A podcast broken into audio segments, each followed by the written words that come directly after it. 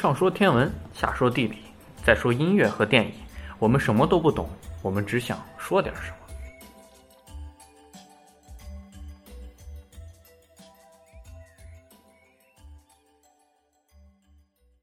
那我们现在来聊聊电影。我们这一期电影的主题是《荒野猎人》，也是在三月十八号刚刚在国内上线的，由小李出演的这部影片。那其实我们知道，小李凭借这部片子拿到了奥斯卡的最佳男主角。那十四来跟我们聊聊他小李在这部片子里的表现到底是怎么样的？这部片子我并没有特别喜欢，但就是看感觉看完吧，觉得很震撼，尤其是他的表演，就印象最深的就是他跟熊搏斗的那一段儿。我我其实是就看到那一段儿，就联想到了《权力的游戏》的第一集，就很血腥、很暴力，但是我竟然没有没有避开它，我去看完了。就是他打斗的那个场面，我觉得太真实了，我不知道有没有，应肯定是加特技了，但是就是感觉真的，呃，一个演员能做到这种地步也是很不容易的。其实我看过他的几部电影，我就觉得他的表演是那种很很卖力，就很努力的样子。我看那个那么多电影吧，我其实就觉得《盗梦空间》让人他他的表演让人看着还比较舒服。之前还看过一部，他是《全食之爱》，那时候他还很年轻，还很帅。要就是因为他很帅，我才看完了那部电影。但是看完就感觉他塑造那个人物吧，其实让人感觉并不是那么舒服的感觉。嗯，我觉得确实小李，我感觉他表演是怎么说呢，会有一点这个过犹不及。对对对，但是他其实这个放到这个片子里，倒是确实还挺挺合适的，嗯因为确实看着，不管是打呀还是被打那种真实的感觉，你是觉得确实你，我我真的说实在，看看他被熊打那段，我看的浑身疼，还看了两遍，我真是 整个人都不好了。啊，对，至于你们谈到的这个问题，我想提一下，最开始呢，场面是打斗戏，和最后有一场高潮的打斗戏，嗯。这两部打斗戏，嗯，我看了，在之前流出的原版本里是大概是是对，是一百五十六分钟，啊，一百五十六分钟，然后看的影院版的其实也是一百五十六分钟，但是看似好像没有什么区别，但是我回去又重新对比了一下，发现里面还是剪掉了一些镜头和改变了一些镜头，比如说最开始的那场打斗戏，嗯，看的网上流出的版本有很多，比如箭射入眼睛啊这这类的很直接的血腥镜头就已经只有几秒钟被咔掉了。对，我看到了这块，哎对当时就有点结尾最承受不了了。结尾最后他那个，我记得之前看网上版本好像没有最后还说话呀什么的，什么复复仇之剑在上帝手中啊，有的，有的，有的是吧？有的可。能当时我那个最后打的看他们打的实在是太真实，以至于不想看，给我跳过去了。然后后面后最后面的有一个嗯、剪辑的片段，就是嗯他呃小李饰演的和里面这个叫做费兹的费斯杰拉德，费斯杰拉德的角色，两个人在打斗的时候，然后就是小李转身一斧子就砍掉了费斯的两个手指。这个是有的呀。院线版只能看到那个人第六个手，哦，是没有看到截下的手指对。但是外国一般拍摄这种镜头就直很直接，就不会避开它。啊，对，其实所以这倒，我觉得这倒无伤大雅吧，剪就剪了。嗯，对，只是只是适合更适合像中国这种没有电影分级制度的国家，它能更加的普世、更加大众一点。嗯，而这部电影其实看起来并没有像之前聊的《疯狂动物城》那么样的看起来很愉悦、很舒服、很合家欢。这部电影其实个人认为它很有有很深沉的内涵藏在里面，以至于你看起来其实看起来那种感觉，其实我个人认为很沉郁，感觉心里郁结着一种东西。对，我觉得，当然说到很深沉的内涵，我个人并不是很同意。我看这部电影，我确实，尤其在第二遍看的时候，我是在试图想理解他想表达一种什么样的内在价值或者是什么终极关怀。我感我在想他可能会有人的这个仇恨呐、这个关于爱呀、或者是什么这个坚持啊这这一类的。但是我觉得，首先他因为情节他实在是太明显了，他从头你看到他儿子死了，你就知道后面一定会怎么样。他中间只不过是他惨的比你想的好像更多一些。嗯，他惨了那么长时间，最后终于复仇成功了。然后他中间是有一些，你像那个这些印第安人，就是原住民，就其他的民族和这个可能更现代一些人，他们对于生死态度的差别。但是我觉得这些话题他谈的都不是很到位，都是一带而过的那种，没有一种真的在某个问题上真的进行深究。像之前的鸟人的话，他就是在这个我们对于自己价值的一个认同上，他在不停的往往深挖。但是这个片子，他东一东一榔头西一棒子，反正看到最后，反正他复仇了，然后就就这样结束。嗯我是这是觉得在这一点上，他做的应该是远没有鸟人好的，不是一个级别的片子。但是我个人认为，这个《鸟人》和《荒野猎人》都是由同一位导演指导的。嗯，对，然后《鸟人》和《荒野猎人》其实我个人看的感觉是一样的，而且其中有很多很标志性的东西，两个镜头里都是充分出现的。比如说，《鸟人》和《荒野猎人》都大量运用长镜头。嗯那么，比如说鸟人，鸟人据说是一个镜头拍下来的，虽然说中间有很明显的剪辑点，比如说天黑了又天亮了，那中间明显是可以剪的，但是看起来是很流畅的，就是一个镜头带过的。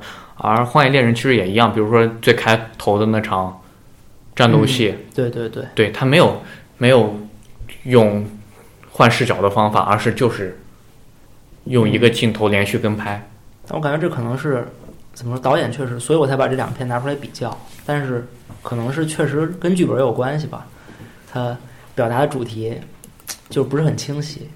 嗯，但是我感觉这部电影的电影语言，还是很不错的。对的，嗯嗯，比如说他的摄影，他的摄影是一位叫做艾曼努尔·卢贝茨基的摄影师，然后他真的是，他是唯一在奥斯卡里面拿过呃连中三元的人。他作为一个最佳摄影，他连拿了三届，最初凭借《地心引力》，然后到《鸟人》，然后到今年《荒野猎人》，都可以看出他摄影的功底，因为他摄影跟一般的摄影并不太一样。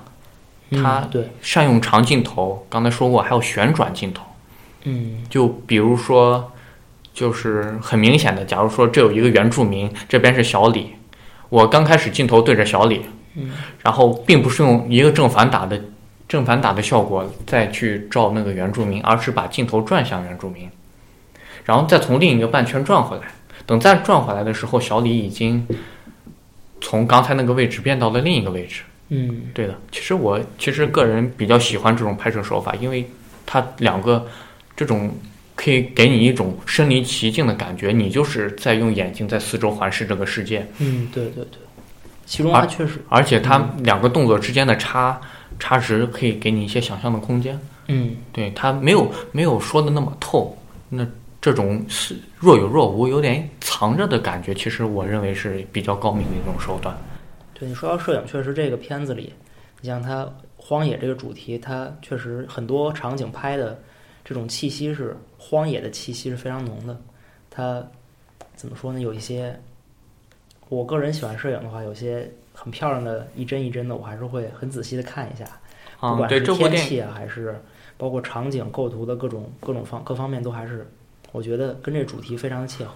对这部电影的大场面的摄影也是为人称道的一部分，因为它大场面很多可以单帧拿出来就是一幅很棒的摄影作品。对对对，而且，嗯，然后这部电影里面还有用有电影语言的部分，还有哪些呢？比如说，大家还记得一个桥段吗？就是小李爬到他死去的儿子旁边，他嘴里大口的呼气，嗯然后结果都把屏幕给用白雾罩住了。对对对然后这时候他就来一个大场面的一个宏观的环境，嗯是雪雪松呀、灰白的天空和那些和他刚才哈到屏幕上的气是类似的。就接上了。对，然后用定，然后这时候从那种灰白色的天空又转到了，嗯、费茨杰拉德他在抽一个烟斗，那个烟斗的烟，嗯对，这三个东西很巧妙的用一个白雾这种元素的结合，就可以显示出导演的功底。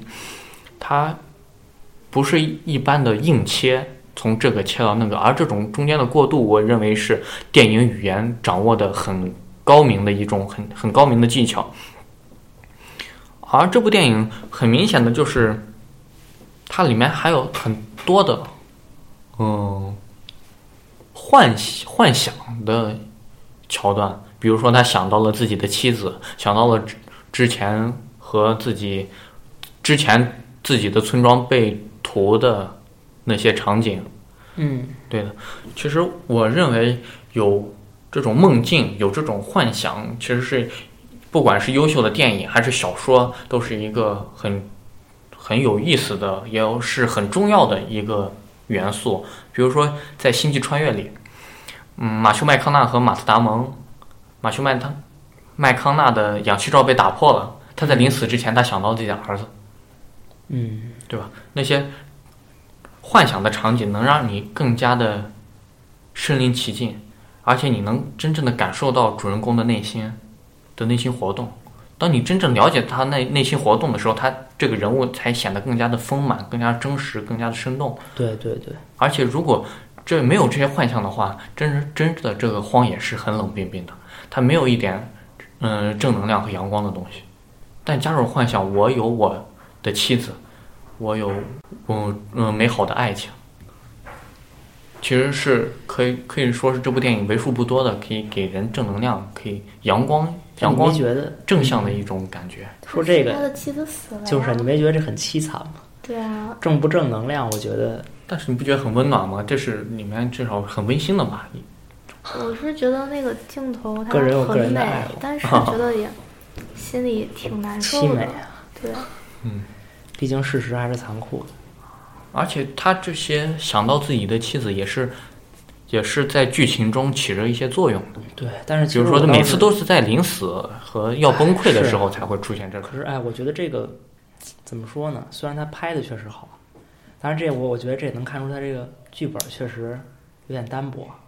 他一死就是妻子这个，一死就是这个，他这个，他的内容其实是很不丰富的，就不管是故事成故事情节的复杂程度，还是说这些意象，其实意象也很单一，人物形象其实大部分的人物除了我们主人公 Glass，其他人都不太丰满，也就 Fitzgerald 稍微会让你觉得他他邪恶的很真实，嗯，其他的人物其实也都比较比较单比较单薄，就出现的很少，对。这其实就是一个这部片子很明显的一个缺点。然后这部片子其实有很多藏在里面的东西。我是看第一遍的时候，其实我看了并不觉得它是一个很好的片子。但在看第二遍的时候，呃，更能更多的挖掘出一些东西。比如说这里面有很明显的主线，就是这复仇的线。嗯，对。小李，嗯，为了费斯杰拉德的杀子之仇，然后他也杀掉了自己的恩人，所以他要去复仇。然而但是它里面藏了另一条线，就是原住民和当地白人的一线。嗯，对的。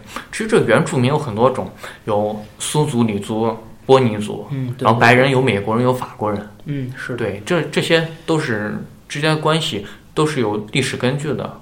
对。然后这些在知乎上都有很很详细的介绍，我就不多说了，这也不是重点。然后这些复仇线当时是美洲大陆刚被开发，白人占领了原住民的。的生存空间，嗯，然后原住民就是奋起反抗，对，这样的，为了白人夺自己的牲畜、杀自己的妻儿这种仇恨的另一种复仇，其实这是一种很很宏观的，也是藏在里面的一根复仇线。而且他们复仇的其实心态是不一样的，是有一定差别的。一个是怎么说是更更现实一点，我就是要报仇，怎么怎么样，但是。白人不不是白人，那些原住民他们其实是有一个，呃，更顺其自然的态度。他确实是在做他该做的事情，他想去找他们，他要复仇，但是他并没有那种，他会有那种怎么说听从天意的那种感觉。当然，这是个态度都不一样。但是这这一点，我觉得其实如果深挖的话，可能是一个好的、有意思的主题。然而，并没有。比如说，这个就。从另一个意象中就很可以描写，咱们一直津津乐道的那场小李和熊搏斗的戏。嗯，其实小李代表的就是嗯白人入侵的白人，熊在那里代表的是当地的原住民，白人侵入了原住民的领地，虽然白人被伤的很惨，但是熊还是死了。有待商榷吧。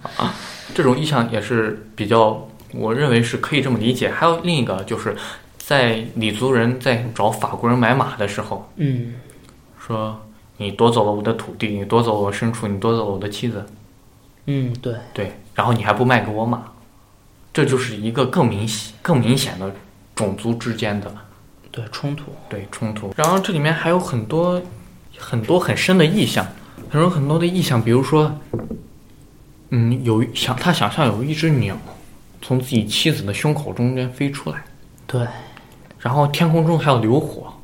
嗯，其实这些意象，我们嗯，导演给我们安排在这里，其实并没有他，我想他也许是有更加深刻的我们还没有理解的意思，但我觉得他的意思应该是让我们自己去，一人一个哈姆雷特，让我们自己去感受。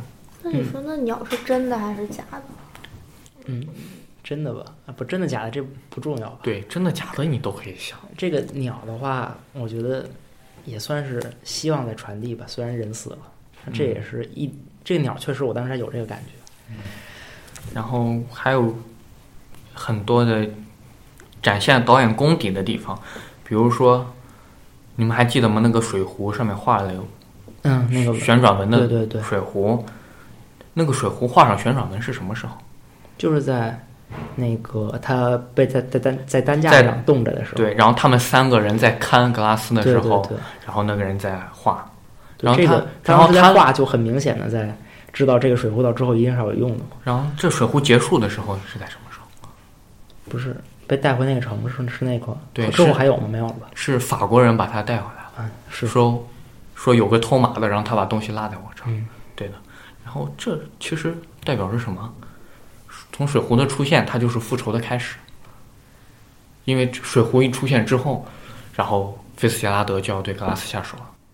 但是我觉得这个是这是一个让情节能正常发展的一个道具。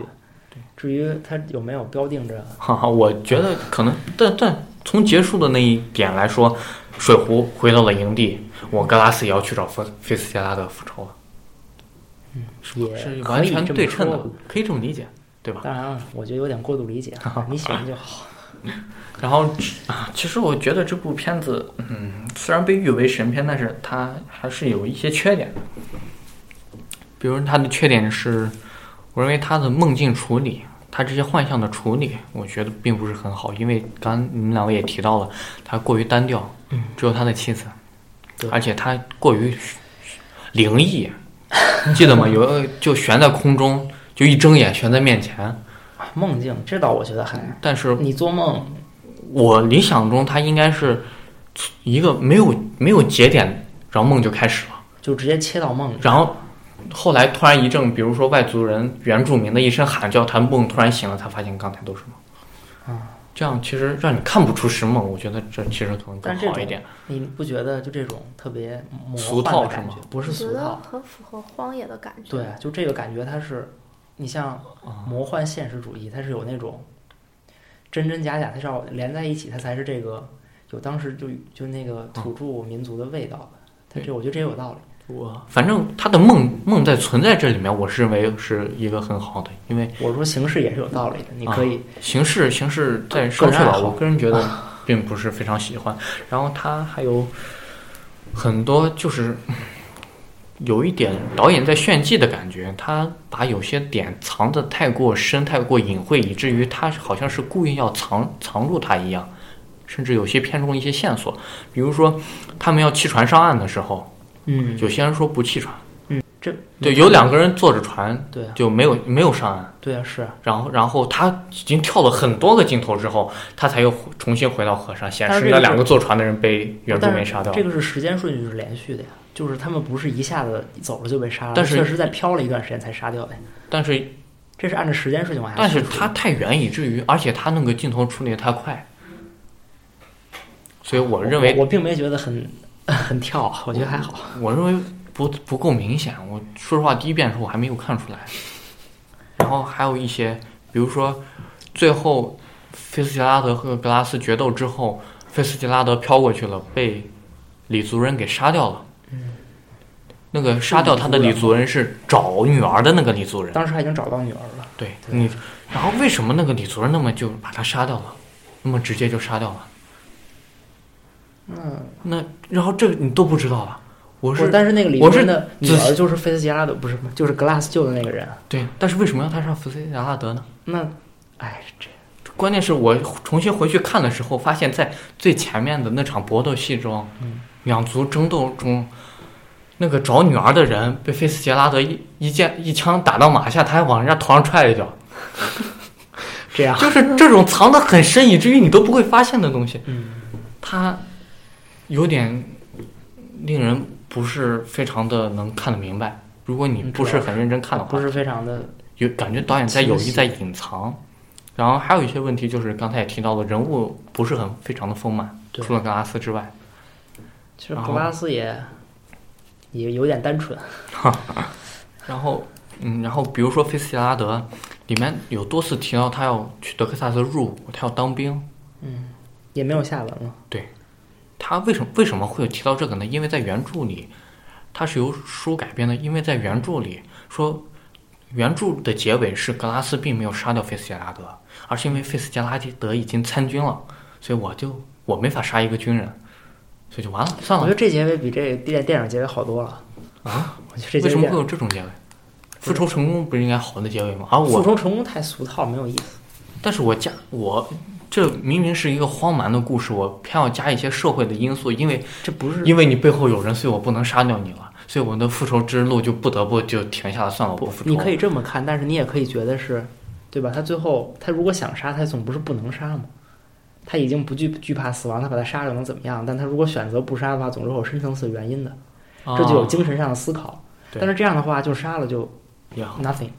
好的，但是但对于这部片子来说，他把入伍和当兵其实确实也没有用，。但他已经加进来了。嗯，在原著里是有用，但这里面是没有用的。